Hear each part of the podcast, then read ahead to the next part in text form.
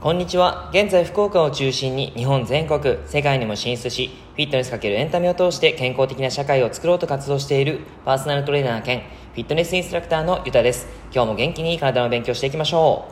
う。さて、今日は情報、更年期障害の原因と起こる仕組みを解説という内容をお話ししていきます。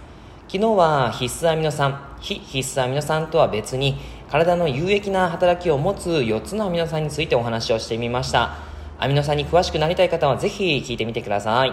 で、今日は更年期障害ということで、僕のお客様からこんな質問がありました。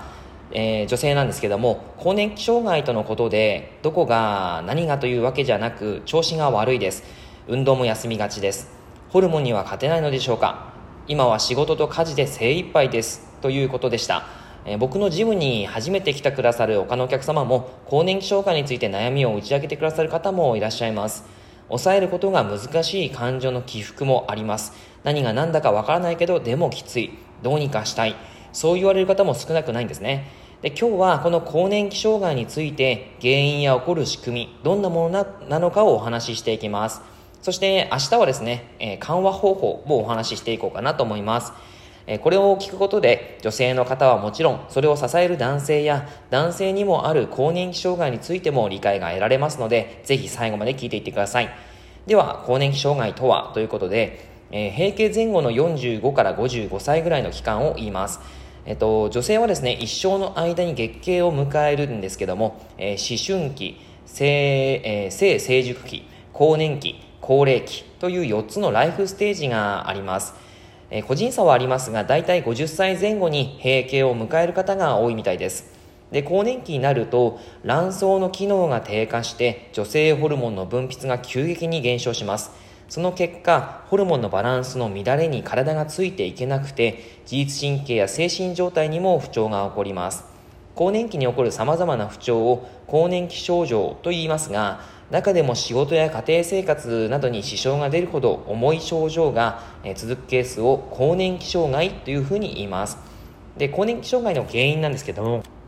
その原因は閉経に伴って卵巣の働きが衰えてエストロゲン、卵胞ホルモンですね、の分泌が急激に減ることが原因で起こります。エストロゲンは月経や妊娠といった女性機能のほかえ乳房とか性器の成長肌や髪を艶やかにするなどの、女性特有の体づくりをサポートするホルモンなんですね。このエストロゲンが減少すると今までエストロゲンによって調節されてきた機能がうまく働かなくなります。そうなると脳はもっと女性ホルモンを出しなさいっていうふうに卵巣に指令を送り続けるんですね。で卵巣の機能が低下しているので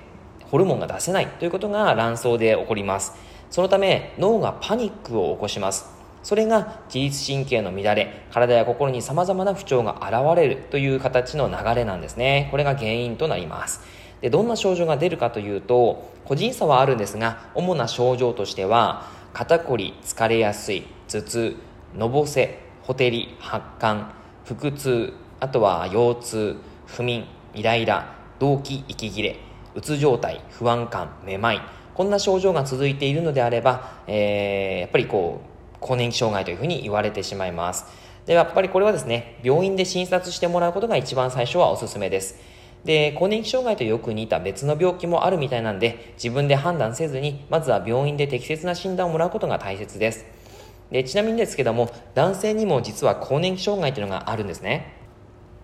男性の場合は加齢に伴う男性ホルモンテストステロンですけどもその低下によって引き起こされるっていうふうに言われています。医学上では LOH 症候群といって加齢男性性腺機能、え、低下症候群というふうに言われます。発症するのは40代後半頃からです、えー、患者さんがやっぱりそのぐらいが多くなるそうで、えー、主な症状としてはリビドーって言ってあの性欲ですね、えー、勃起能の減退とか知的活動認知能の低下及び疲労感抑うつ短期などに伴う希望変調睡眠障害水、えー、あとは不安感とか筋肉量と筋肉低下による女子肪体重の減少内臓脂肪の増加体毛と皮膚の変化、